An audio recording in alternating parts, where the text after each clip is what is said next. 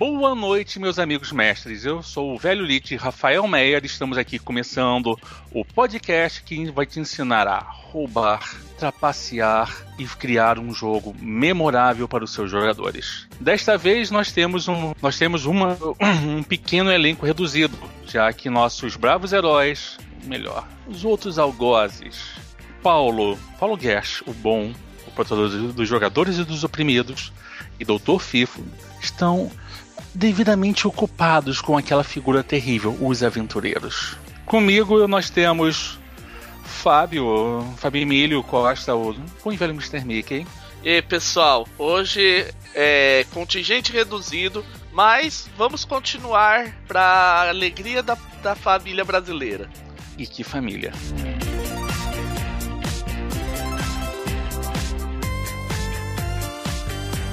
Antes de começarmos o expediente, que nós vamos continuar a nossa série de, de transição de mesa, nós, eu, nós temos alguns avisos para dar. Primeiro, primeiro aviso é que você, amigo seguidor do Fishmaster, já sabe que nós temos pelo menos um podcast alternativo, o nosso querido Fate Masters apresenta, com diversos tópicos. Por enquanto, nós estamos fazendo as entrevistas e algumas ideias soltas nele. Porém, Fate Master apresenta é um podcast que nós vamos falar sobre outras coisas além só de Fate. Podemos falar sobre RPG e educação, podemos falar sobre as outras engines abertas, sim, amigos. Nós não queremos que vocês sejam apenas escravos de Fate, até porque ideias de outras engines entram no Fate e ideias do Fate entram em outras engines também. Então, nada melhor que você saber como uma, uma outra engine funciona. E também, nós, também no Fate Master apresenta, nós vamos ser um pouquinho mais sujos que a média, um pouquinho mais vis, e é onde os goblins fazem xablau com os nossos convidados.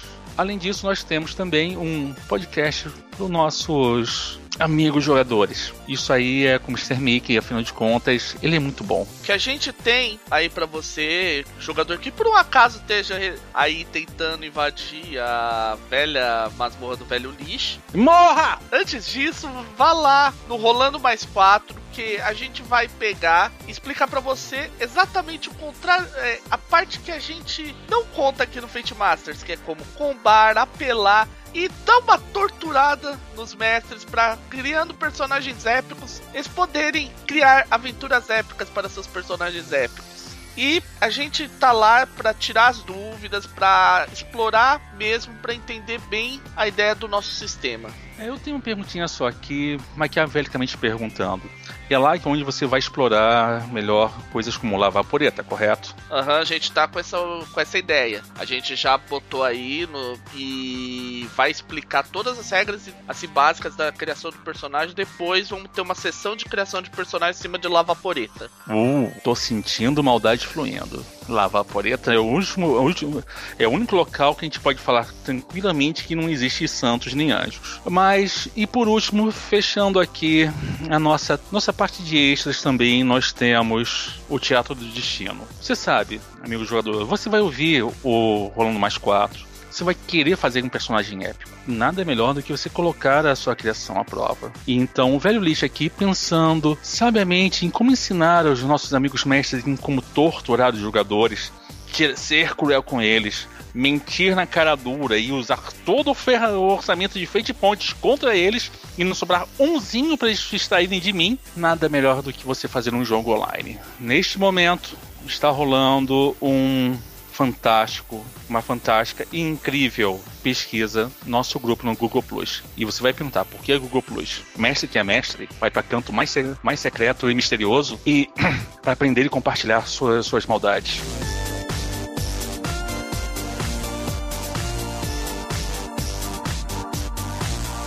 Mas de qualquer maneira, senhoras e senhores, mestres de todos os tipos, roladores de dados e seres vivos e desprezíveis, vamos voltar à nossa série de transição de mesa. Desta vez é o segundo, é o programa número 2. E você sabe muito bem que a tradição do Fate Masters é no programa número 2 a gente tira o couro. Então, como só, como só somos nós dois, vocês terão mais mecânica e mais trabalho para Sal e menos opinião. Muito bem, a gente vai falar agora, vamos começar com um tema um pouquinho delicado. Por que, que eu falo um pouquinho delicado? Ah, no programa número 1 um, você estava falando sobre tipos de jogadores e outras e outros tipos de idiotices. Pois bem, nós vamos falar agora da mão de obra que os jogadores vão ter na, na nossa adaptação e na nossa transição. Você, você meu amigo, que está convertendo Tormenta pela enésima vez, ou então que você, meu amigo, que resol, resolveu pegar o destino de Morânia, ou então, ou até mesmo Reia, você vai pensar bem, ah, eu tenho. Moirânia, eu me lembro, eu, eu vi isso na, na Dragon Slayer. Eu estava. Vou, vou, vou reativar minha campanha de Moirânia. Como é que eu vou adaptar a ficha de todos os meus jogadores e dos meus NPCs fodásticos? Simples. Nós não vamos adaptar uma ficha. Nós vamos pegar, nós vamos pegar a, sua, ficha antiga e usá-la como base para fazer uma nova. Não é adaptar, correto? A primeira coisa é que é meio errado você dizer que você vai adaptar. Até porque não existe como você adaptar, a não ser que tipo, você vá do da, de versão em versão dentro do mesmo sistema. E ainda assim às vezes é complicado. Vídeo quanto o pessoal chorou quando migrou do D&D terceira para quarta edição. E da quarta para quinta. Então, não tem como. Isso já é importante colocar logo de cara. Não tem como você adaptar 100% o personagem de um sistema para outro. Qualquer um que já tenha tentado fazer migração de sistemas para valer, sabe que a hora que você pegar um personagem e migrar de um sistema para outro, ele vai sair de alguma maneira diferente em relação ao que ele era naquele, naquele primeiro sistema. É, outra coisa também que você tem que pensar é que muitas vezes ideias que funcionavam em um sistema não funcionam em outro. Por exemplo, você fazer, ah, vou fazer a máquina de 10 mil ataques, multicombo, impossível, lobisomem, meio lobisomem, meio vampiro que queima fúria e pontos de sangue para fazer 10 mil ataques. No Fate não vai surtir efeito. Primeiro que nós não trabalhamos, porque o conceito de combate aqui é diferente, o conceito de espaço é diferente, o conceito de tudo é diferente. Então, o que a gente vai fazer é uma coisa muito simples, a gente vai ensinar, não é ensinar, é dar algumas dicas sobre como converter a. Na verdade, converter as ideias e conceitos de tipos de personagem. E depois disso a gente vai falar como lidar com os cinco tipos de jogadores em relação a, isso, a essa é como adaptar isso, até porque muitas vezes a transição pode dar novas ideias para os jogadores. Certo. Então, a questão agora é a gente começar a pensar como a gente vai fazer isso. A coisa mais óbvia que você pode imaginar é tentar portar diretamente as regras. Olha, para início de conversa, se você tá tentando fazer isso, talvez seja melhor você ficar no RPG original que você tá portando. Mas dito isso, é, é importante você investigar como é que funciona, como é que funciona cada princípio daquele sistema de regra, cada elemento dele e como isso se para e com que isso se parece em Fate. Então, por exemplo, se você tem elementos, determinados elementos de regra podem não se traduzir da mesma maneira em, em vários RPGs. Eu vou dar um exemplo que eu, quando eu fiz a adaptação de Moreania, eu pensei muito, porque eu peguei o material do Old Dragon e tal, e eu pensei também em como eles descreviam no D&D terceira edição. Uma coisa muito interessante é a parte de poder, poderes concedidos para clérigo. Aquela velha coisa do ah, X vezes por dia você pode fazer tal coisa, você pode curar, você pode é, fazer mortos-vivos, expulsar mortos-vivos e coisas do gênero. Aí a pergunta que não quer calar: como você traduz isso em Fate? Boa pergunta. Como é que você faz isso em Face? Eu tenho a minha versão, você tem a sua? Ah, a versão minha é simples. É a famosa façanha por um ponto de destino. O, é, por exemplo, expulsar mortos-vivos. Uma vez, é, gastando um ponto de destino, você pode realizar um ataque mental contra mortos-vivos. Se por um, em caso de sucesso por, com estilo, esse ataque se torna um ataque físico. Eu uso um outro esquema que também é tão válido quanto. Isso a gente vai discutir depois em D&D. O meu esquema é muito simples. Você gera um aspecto de cena. O jogador gera um aspecto de cena fazendo um rolamento a partir de uma perícia que é a perícia fé. O que faz um aspecto de cena. Se ele conseguiu, o, se ele conseguiu fazer passar pelo, pelo conteste, ganha-se um aspecto de cena e que repele o grupo de mortos-vivos em questão. Porém, se ele fez com estilo, o grupo ganha um bônus para acertar os mortos-vivos, ou então o sacerdote ganha um, um bônus para fazer sua próxima ação em relação a eles. É, uma boa.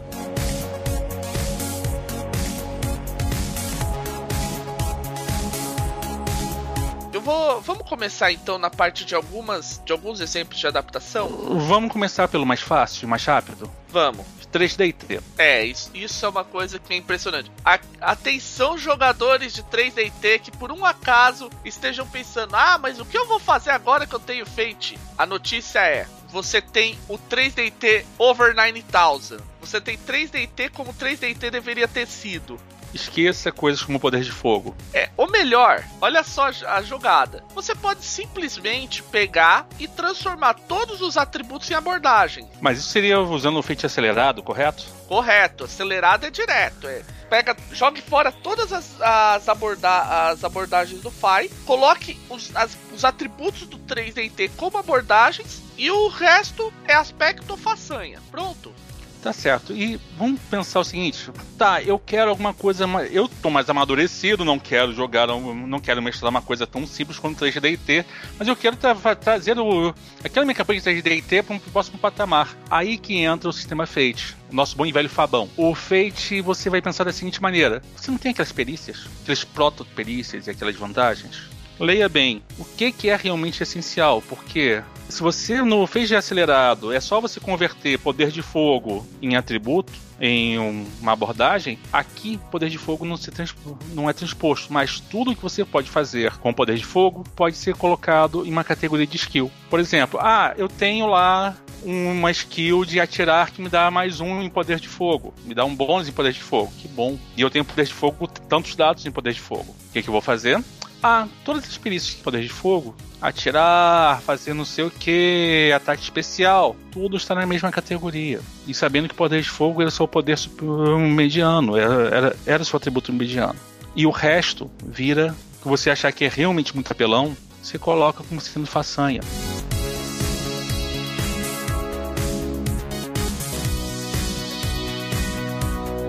a gente já resolveu assim dois minutos a parte do 3DT. Antes de entrar nos, nos outros mais populares do Brasil, eu quero fazer uma dica genérica. E eu falo isso, eu acho fundamental. Entendam sempre, gente, aspectos, aspectos, aspectos, aspectos, aspectos, aspectos, aspectos, no melhor estilo Steve Ballmer. Gente, classe do D&D, alinhamento, aspecto, aspecto, clã de vampiro, é, tribo de lobisomem, tudo. Conceito. É, principalmente no conceito. Há muita coisa pode ser qualquer tipo de aspecto, mas coisas bem importantes vira conceito facinho. Ah, mas eu sou mago da Ordem de Hermes. Ok, conceito. Conceito. Ah, ah eu sou um puca. Beleza, conceito. Matou. Conceito. Você não ah, tem... eu sou sou, eu sou belíssimo da corte do verão. Olha só que coisa bonita, conceito completo. É isso, você já tá tudo prontinho.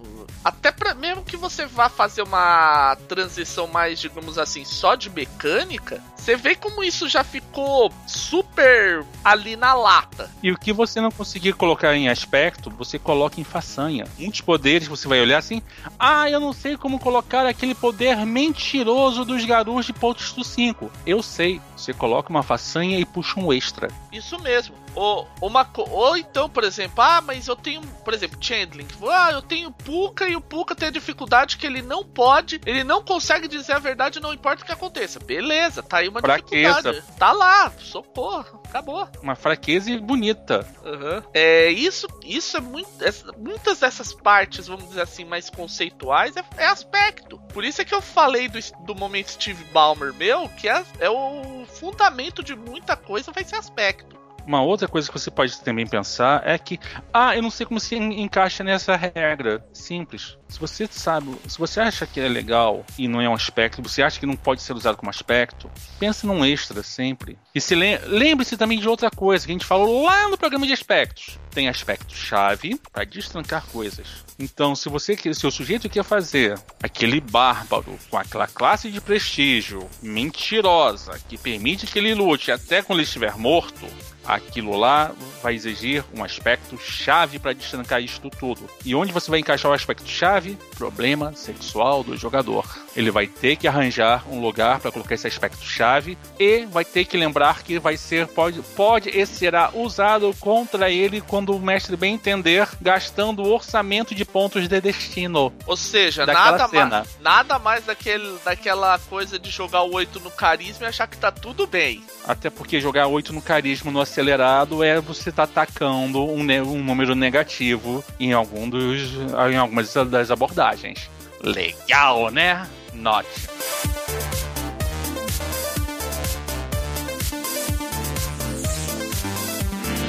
Então, outra coisa que é importante dar como exemplo: disciplinas vampíricas de storyteller. Vampira Máscara. Mas vamos, vamos continuar a abordagem, que aí fica mais fácil. Vamos, vamos pegar o próximo tópico. D&D do 3 ao 5. Vocês vão perguntar ah, como vocês vão abordar aquela monstruosidade do 4, aquela, aquela coisa simples. Maravilha. O 4 é o mais fácil você adaptar pro Fate. O 3 é, é a dor de cabeça. O 5 nosso primo pegou tanta coisa da gente que a gente tá, não tem nem vergonha de pegar alguma coisa deles. Vamos começar por aí. Nós temos três desafios no DD.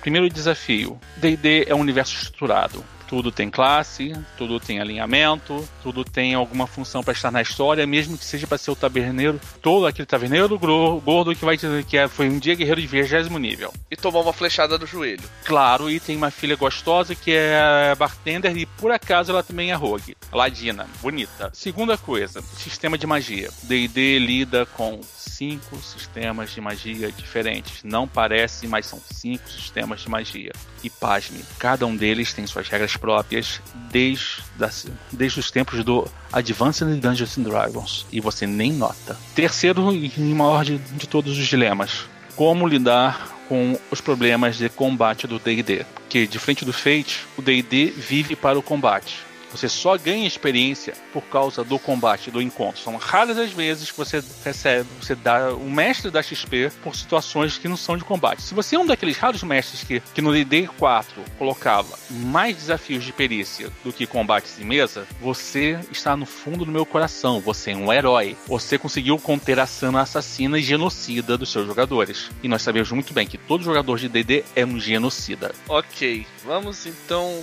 começar a destrinchar destrinchar isso. Ok, na parte de combate, eu vou dar uma dica para você, BS, e para você, jogador. 90% do que acontece no combate não é ataque.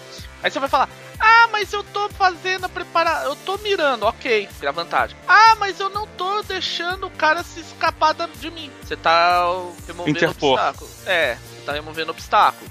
E ataque e defesa é aquela coisa, a gente sabe como é. Então, todas aquelas coisas, e hoje eu vou dar uma maravilha para você, mestre, para você jogador. Você lembra todas aquelas milhares de coisas que provocavam um ataque de oportunidade? É simples. O cara está desconcentrado, criar vantagem, beleza. Outra coisa também muito importante do combate: o Fate dá a opção de você se o personagem chegar a zero, cara, chegar ao nível máximo de estresse e todas as caixinhas de consequências até no alto ele não morrer. Mestres, lembre-se muito bem qual é a segunda maior tortura para um, um mestre de D&D. Ah, eu matei o eu matei o paladino do grupo merda, eu vou ter que encaixar um novo personagem do jogador que estava fazendo o paladino do grupo. Que, que saco, eu vou ter que gastar umas 10, umas 5 sessões até, até o novo personagem encaixar, ainda vou ter que cuidar que ele suba de nível e não frustre o coitado do jogador.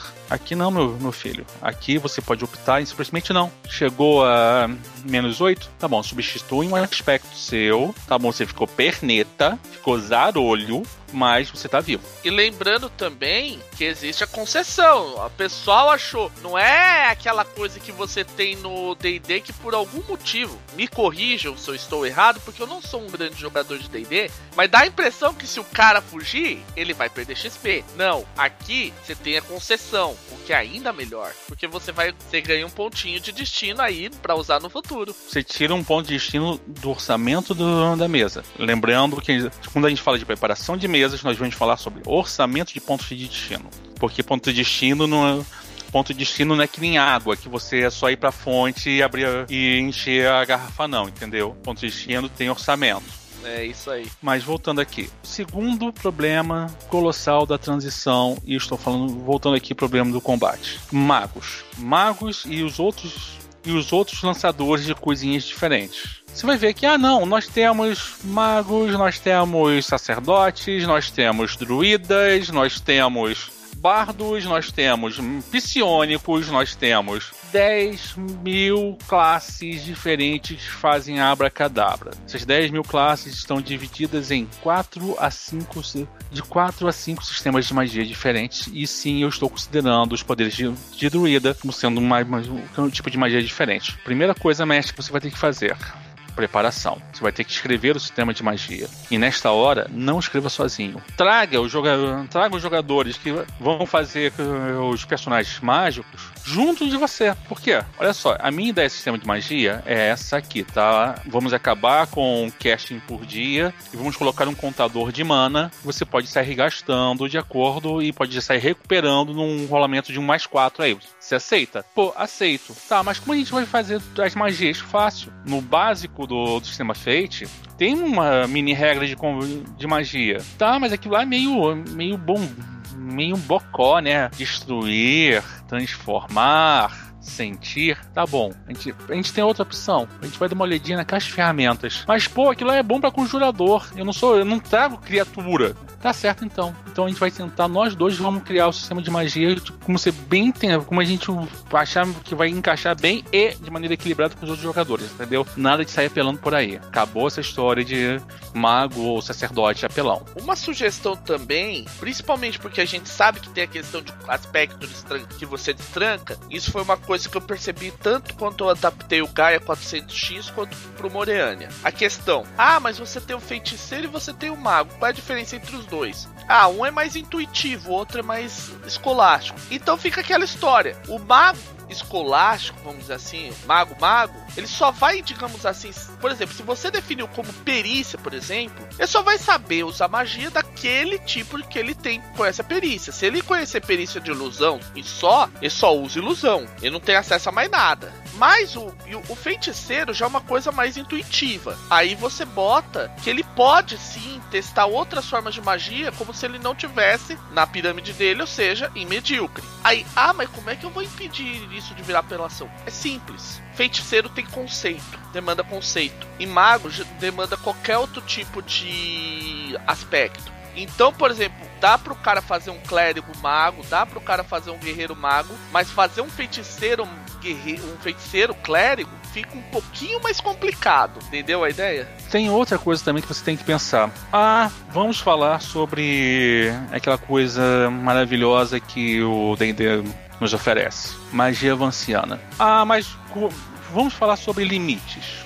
Ah, mas o mago agora vai poder soltar não sei tantas magias, não tem mais o limite de magias por dia, ele vai poder soltar magia todo round? Claro, pense da seguinte maneira: o mago ele se preparou para fazer de dano diferenciado. Gente, um jogador que vai se jogar com um guerreiro, ele vai colocar lutar a mais quatro, entendeu? Um jogador que vai fazer provavelmente um o paladino do grupo colocou mais quatro em lutar, mais três em fé, ou então alguma coisa pertinente ao deus dele. E ele tem uma, uma árvore inteira de façanhas só para justificar que eu sou um paladino. Eu faço dano, eu curo os outros, eu protejo os outros, eu tenho, eu tenho uma aura que nem aqueles paladinos World of Warcraft, que quem tá perto de mim, adjacente, vai ganhar bônus de defesa. Ou vai, eu vou fazer dano, mais dano por quem, quem estiver na minha aura de ataque. Maravilha. Pense da seguinte maneira: mago, o sujeito está jogando com mago normalmente numa mesa de DD com raríssimas exceções, é o sujeito que faz uma ação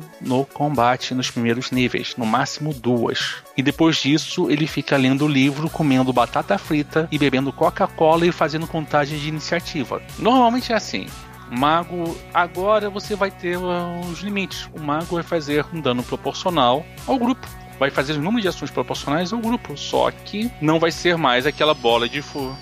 Para você fazer aquela bola de fogo mentirosa de não sei mais tantos de dano que o mago fazia, não vai fazer mais. Por quê? Agora ele age todo round. Agora ele pode ter uma bola de fogo a cada round. Qual é a diferença? Pô, o mago ficou apelão. Não, não ficou apelão. O mago ficou mais ativo. Apelão ele já era. E outra coisa, ao invés de ter aquela coisa que eu considero às vezes roubada, ah, o cara chega no nível, vai, nível, nem sei que nível que é. Um Blaunésimo. É, Blaunésimo lá e ele chega e.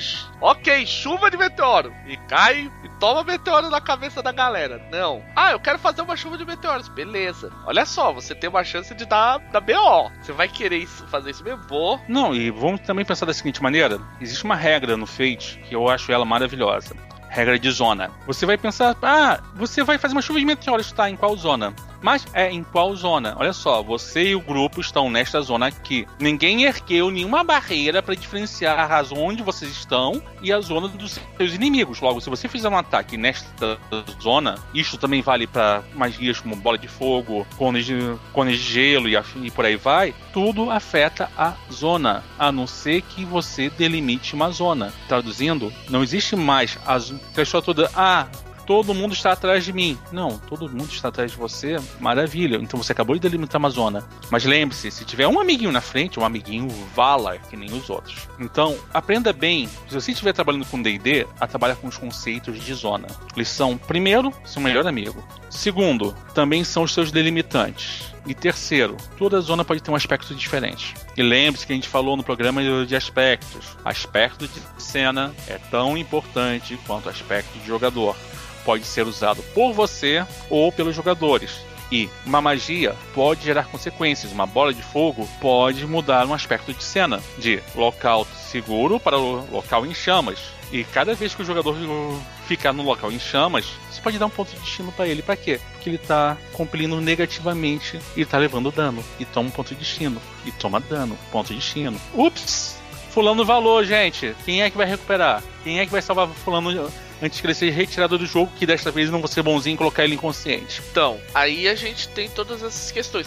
O mesmo vale, por exemplo, para clericato, que eu tenho muito assim. Eu tenho um princípio que é até um pouco me mecânico. Se existe uma chance do cara falhar quando ele vai usar aquilo, é perícia. Ponto. Se ele tá limitado ao número de uso, mas quando ele vai usar é automar, é de alguma maneira automático, ou seja, ele consegue fazer aquilo de maneira mais ou sem precisar de teste, aí acaba virando façanha. Preferencialmente. E aí é que tá uma coisa interessante. Olha uma coisa que você, os jogadores vão amar. Aí o, o cara, ah, eu tenho só dois usos da minha habilidade que me permite virar, por exemplo, druida, que permite eu virar um animal. Não, metamorfose é um ponto de destino. Mudou? Um ponto de destino. Pagou, mudou. Isso é legal em campanhas longas, porque vai chegar um momento que os caras vão estar. Tá... Aí você vai dar uma chance do cara, digamos assim, ganhar for poder. Entende? É a hora que ele vai, por exemplo, ah, mas eu agora eu, eu, eu tenho cinco pontos de destino. Eu viro uma águia para entrar no castelo, aí eu saio, eu tiro a águia, vou para rato, aí eu vou, entro no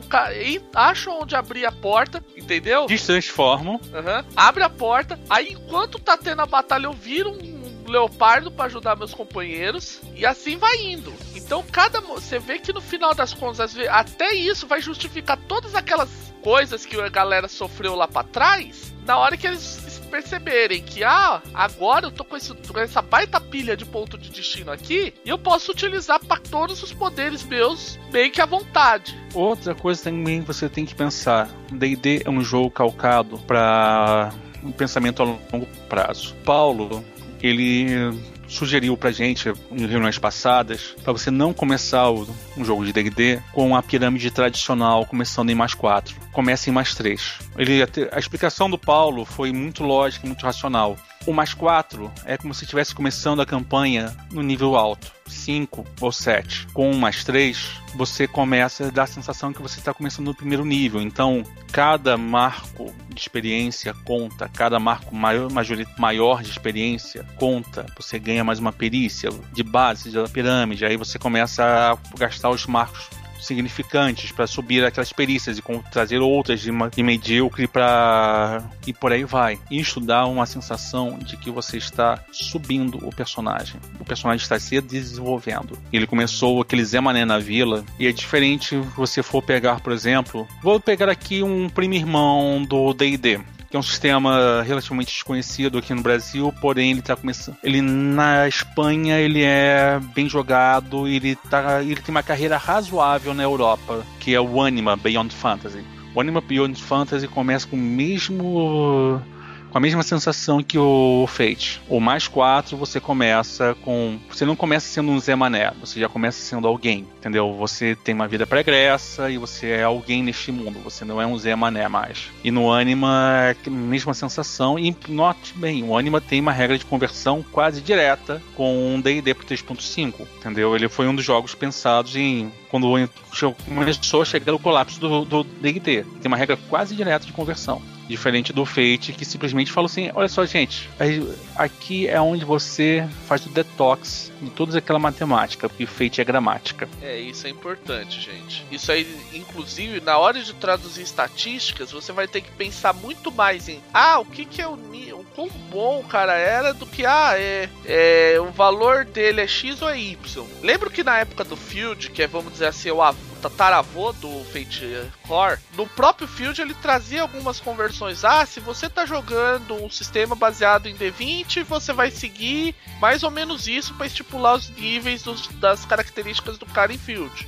Mas no final das contas, você não, nunca chegava no 100%. Sempre ia ter o cara que ia dar uma choradinha. Ah, mas eu tô ali, eu tô com 17 e pra eu passar pra, de ótimo pra soberbo, eu tinha que estar tá em 18. Aí tem outra coisa também. O Fate, o Fate 2, Fate segunda edição, para você que está vindo do D&D, ele tinha um sistema de magia bem próximo do Vanciano, com até lista de spells. Só que o Fate evoluiu, nós fomos para a versão 3, 3 a 3.5, que é o Dresden File. Chegamos agora no sistema Fate, no acelerado, que é o nosso 4. E diferente do D&D, é o que funciona melhor, na, na minha humilde opinião. Tá, falando de D&D 4, meu amigo raro mestre de D&D 4, meu jogador fã de ter uma lista de poderes em vez de ter uma lista de habilidades. Vamos falar da seguinte maneira: todos os seus poderes, todos os poderes listados no, nos livros são extras, entendeu? Você vai pegar os seus poderizinhos e você vai pensar como fosse um extra, porque ele não é uma façanha, ele não é uma ele não é uma habilidade, ele é um extra. É algo a mais que você faz. Mesma coisa você pode falar sobre talento, diversos talentos do D&D 3.5 e algumas coisas como por exemplo o background do com o background do D&D 5 também. Aliás, o 3.5 também muitos talentos são extras. Não se iludam, como o ataque dominó, por exemplo.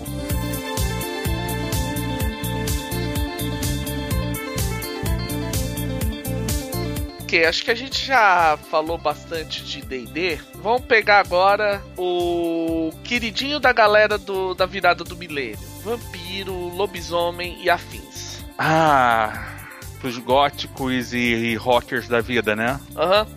Eu vou dar uma opinião bem direta. 90%.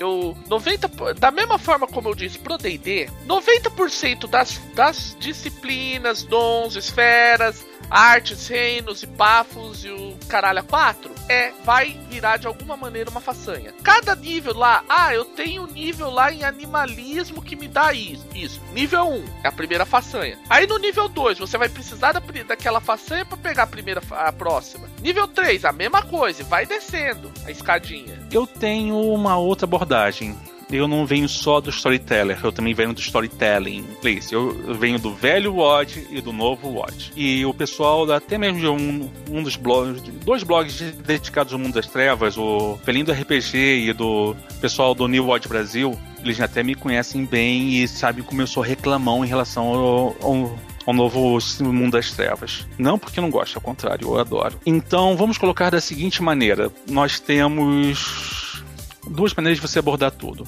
Vou pegar o velho mundo das trevas porque vai voltar à moda, principalmente por causa do Vampiro Quarta. É, fazer o que, né? Todo morto-vivo um dia ressurge. Ah, Deus me livre. É.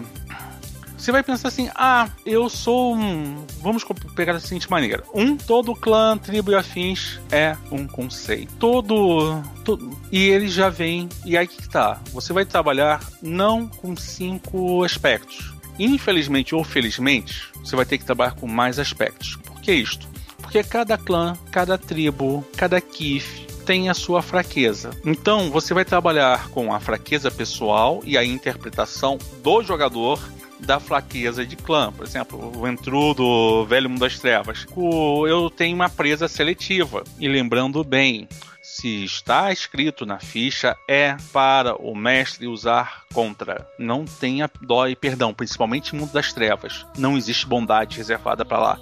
Tirando os Changelings, que são menos ruins. Ah, é? Existe... Pega o Red. Desculpa, e eu vou defender Changeling the Dream. Fadinha bonitinha, meu ovo direito. Pega um Red Cap com uma motosserra quimérica para você ver o que, que acontece. Viu só? Como disse, não te boas que são changelings porque eles fazem também coisas quiméricas. E você sabe muito bem que se você não acreditar em fadas, a coisa quimérica some. Pronto, resolvido o problema. Mas, fechando aqui. E depois disso, você faz os três aspectos de praxe. Porém, conhecendo bem a natureza do jogador de lobby, a jogador, jogador do Velho Mundo das Trevas, não force o phase trio com outros jogadores todas as fases. Faça o phase trio escolha uma das fases para falar quando fulano cruzou com Beltrano. Principalmente se você quiser fazer um jogo de crossover. Afinal de contas, você não precisa colocar na vida do daquele lobisomem todo poderoso, lindo, cheiroso, quase o nosso exemplo de personagem típico, colocar na fase trio dele a intervenção de um mago e de um vampiro, que são os outros dois jogadores. Ele escolhe uma das fases para colocar um outro jogador e a outra ele faz sozinho e você automaticamente determina que aquela fase vai ter que adicionar alguma coisa que você vai ter que adicionar no jogo. Por exemplo, ah, eu tenho um mestre. Meu mestre é o mestre fulano de tal, então eu sou escolhido de fulano de tal. Ok, aqui você coloca, aqui você tira o mestre do jogador e ponto final. Sobre poderes. Um, volta a falar, mesma coisa que eu falei sobre certas coisas pertinentes a D&D. São extras. Muitos poderes são façanhas, muitos poderes são extras. Poderes mais abstratos são extras. Poderes matematicamente possíveis e viáveis são façanhas. Para magos, isto vale também para os dois tipos de mago. Mago é o rei do aspecto vamos trabalhar com o conceito básico. Magos causam aspectos. E você vai ter sempre o aspecto coberto e o aspecto vulgar. Sempre isto. Mago, quando faz dano, sai de baixo, mas quando o mago transforma qualquer coisa, é um aspecto que ele está colocando. Logo, magos você vai ter que trabalhar muito com aspecto e eles vão ter muitos extras porque eles têm muitos poderes sutis. Mas lembre-se, orçamento de Fate Point existe para te ajudar nessa hora. Nem sempre todos os aspectos vão colar, muitas vezes os efeitos vão ser duradouros. E lembre-se, sente e faça o sistema de magia com os seus jogadores. Agora, Novo Mundo das Trevas. Novo Mundo das Trevas, de novo, vamos trabalhar com mais um aspecto, mais um a dois aspectos por ficha. Por que isto? Ah, você tem. Você pode trabalhar assim, ah não, você é um Urata, Itaer, senhor mestre do, mestre do aço. Perfeito, isso é um conceito. Só que você vai ter que trabalhar um outro aspecto, que aí são aspectos específicos de cada uma das linhas. Por exemplo, em lobisomens você vai ter que colocar a sua relação com os espíritos. Em mago você vai ter que colocar alguma coisa pertinente, um espaço para você, um aspecto que você mais tarde pode colocar como um legado. Vampiros você tem a fraqueza de clã ou a fraqueza de linhagem. E lembrando que toda linhagem, legado e afins é um aspecto que vai colocar na criação do personagem. E o resto das perícias são normais. Qualquer forma de ritual é extra, que os rituais raros são os rituais que fazem dano, e os poderes que fazem dano ou dano, ou que têm alguma base matemática pesada. Por exemplo, vou fazer um poder de ofuscação. Ofuscação é, é façanha.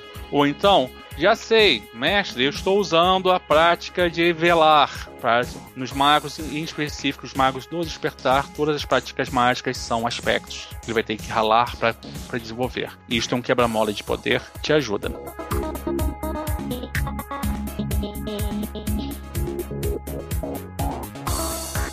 Agora vamos partir para uma vamos partir para alguma coisa light. E é uma coisa bem lightzinha aqui, eu acho que é um um último sistema que um dia já foi muito popular, mas eu tenho uma boa base, e o Fábio também, que é o nosso bom e velho GURPS. GURPS é praticamente você pega o skill, converte. Não tem, acabou a dor de cabeça.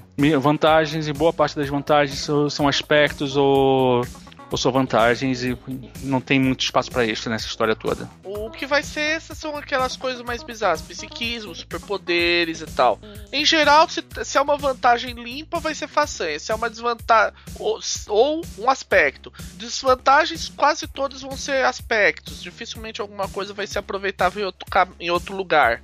E os poderes são extras. É, é o, é o mais, é o mais fácil. Mesma coisa se aplica para Savage Volts também. São os mais fáceis de fazer a conversão. A única coisa que você vai ter que fazer sentar é, de novo, quebrar um pouquinho só a cabeça para emular uma ou duas coisas especiais do sistema, caso você queira colocar. Por, por exemplo, os golpes especiais de GURPS, ou então você colocar o dado selvagem no do Savage World no Fate. Mas para isso, para isso existem as comunidades para se discutir boa parte de suas ideias. É, e lembrando que assim, se você for ver, a gente conseguiu englobar uma, digamos assim, uma série de RPGs que tem mais ou menos regras diferentes uns dos outros, mas que depois eles, se, eles ficam similares quando comparados com outros. Então, por exemplo, o que a gente diz sobre GURPS pode, por exemplo, se aplicar a Cyberpunk 2020, ou a Shadowrun, ou a Earthdown, ou. Ou lá vários... seja. É, com a possível exceção de alguns sistemas que são realmente bem mecanicamente diferentes, e aí eu tô falando de coisas aí que a gente estaria entrando, por exemplo, em Castelo tá em Fiasco, o Burning Wheel e por aí vai. Burning Wheel. Então, a, tirando esses sistemas mais malucos, vamos dizer assim, a gente já meio que cobriu a geral.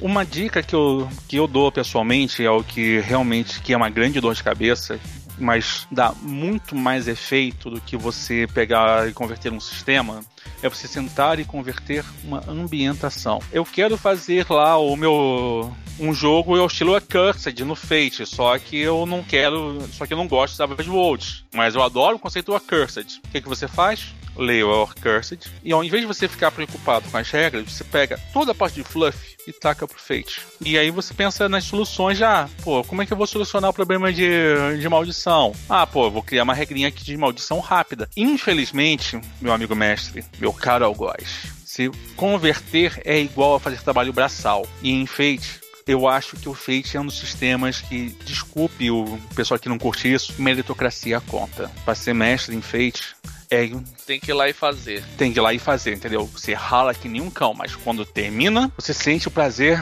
Quando termina e você começa a ver que os jogadores estão usando os termos que você usou, não estão usando as suas regras, cara, o prazer que dá é incomensurável, entendeu? O Fate é um dos sistemas que dividem os os fracos dos fortes, dos, os imaginativos dos mecânicos, entendeu? Aqui mestre mecânico leva a surra. Aqui tem o cara tem que ter uma história forte na cabeça. Porque é a história que vai dar poder. Aqui no matemática não dá poder para você. Aqui é a história que dá. Gramática, não matemática, como a gente disse anteriormente.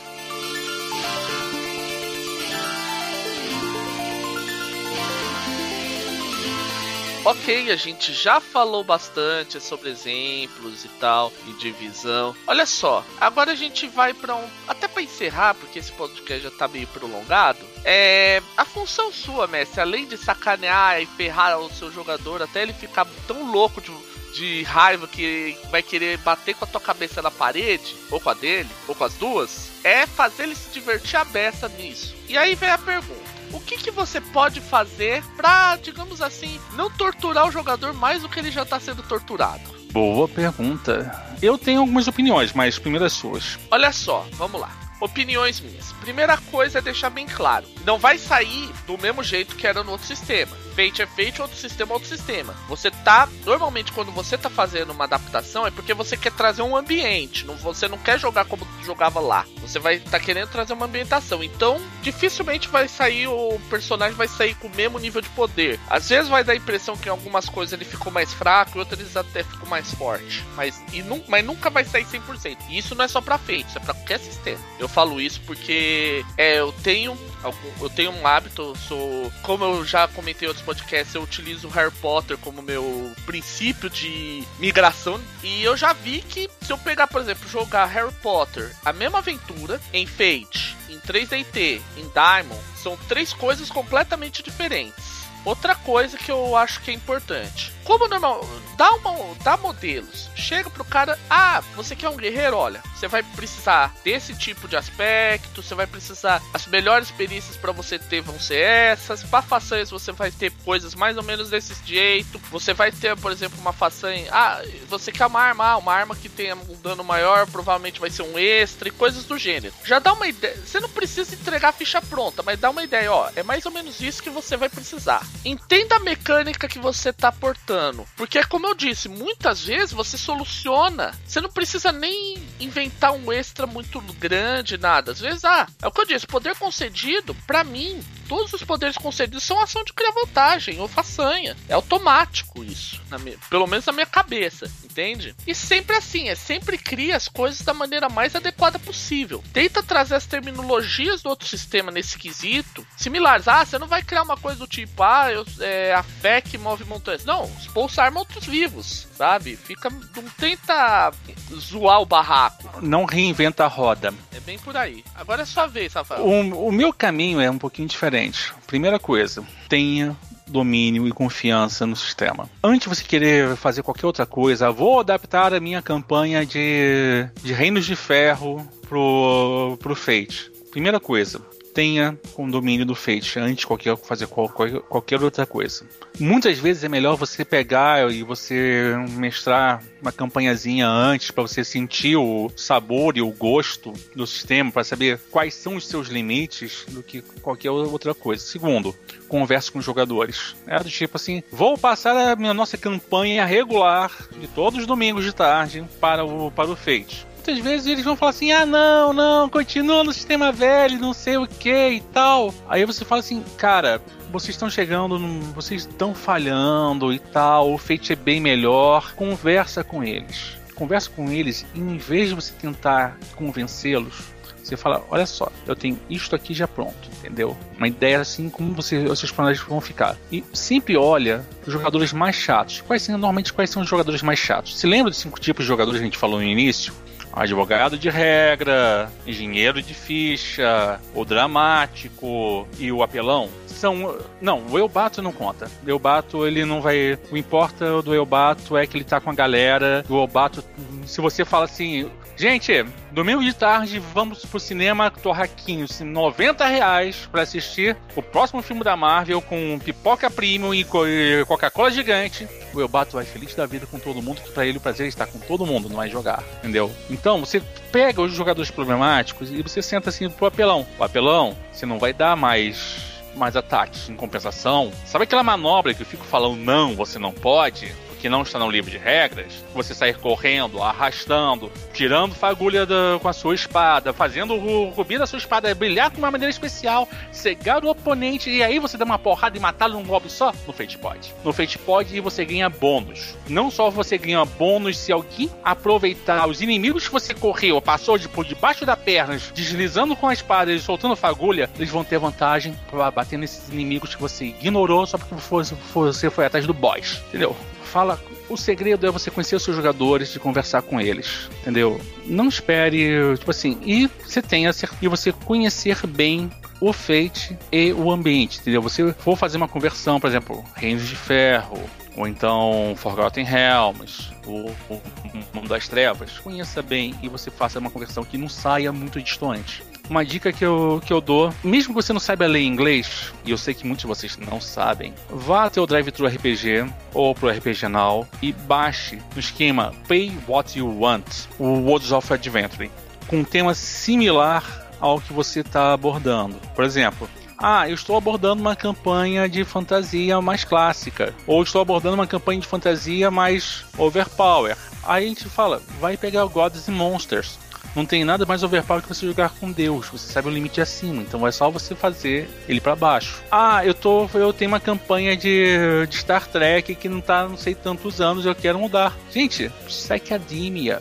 Ah, mas são garotos. Gente, garotos não. Psychademia são cadetes. Você pode a partir deles extrapolar e de quebra você ganha uma regra de psiquismo. E por aí vai. Isso aí que você tá falando hoje mesmo, colega meu do serviço, ele veio me perguntar: Ah, Fábio, eu tô querendo adaptar Sion. Eu falei: Ó, eu vou te dar. Eu fiz um pacotinho e falei: Ó, toma aí. É isso que você. Dá uma lida nesses quatro cenários, provavelmente você vai tirar uma ideia. Eu passei Go Nest, God and Monsters, Psyche Demon e Venture City. Pô, Sion. Sion a nível Hero, tá? Não a nível acima. O God e o Demigod, você extrapola isso tudo e vai ter que partir disso aí para fazer os patamares acima. Mas como fantástico. Eu mesmo, por exemplo, eu, secretamente, quando eu falei isso, o pessoal provavelmente do, do New World Brasil já vai saber, querendo ou não, mais tarde. Se eles não ouvirem, eu vou acabar anunciando. Eu tô terminando a minha adaptação de, de algumas coisas do novo Mundo das Trevas para Fate.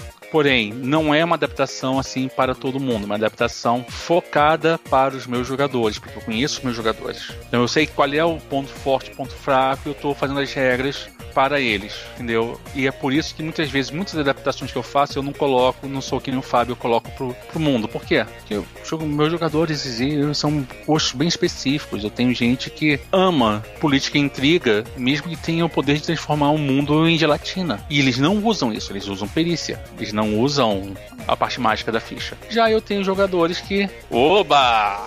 Tenho nível 5, vou, sou um mago com nível 5 de forças, vou brincar com gravidade e sair voando por aí e que se lixe o paradoxo. Se não despencar do céu, tá na boa. Então tenho que fazer muito específico. É bem por aí, gente.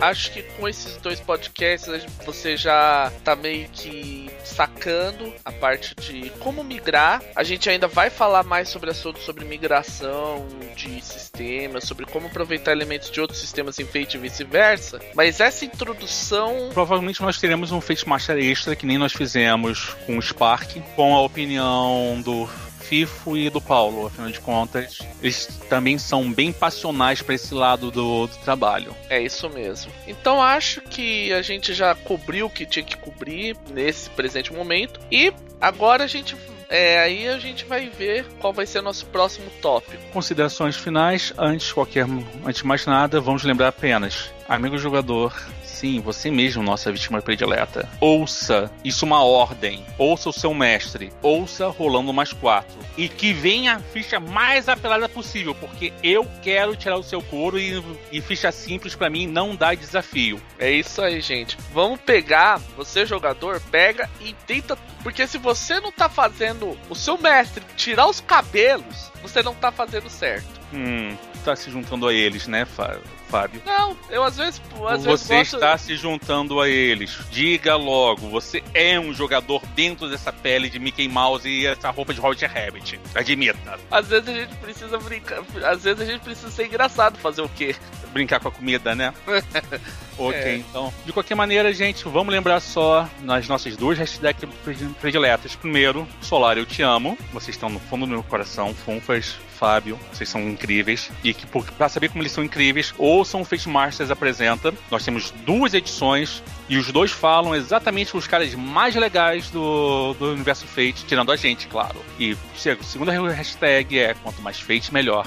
Então role os dados e boa noite. É isso aí.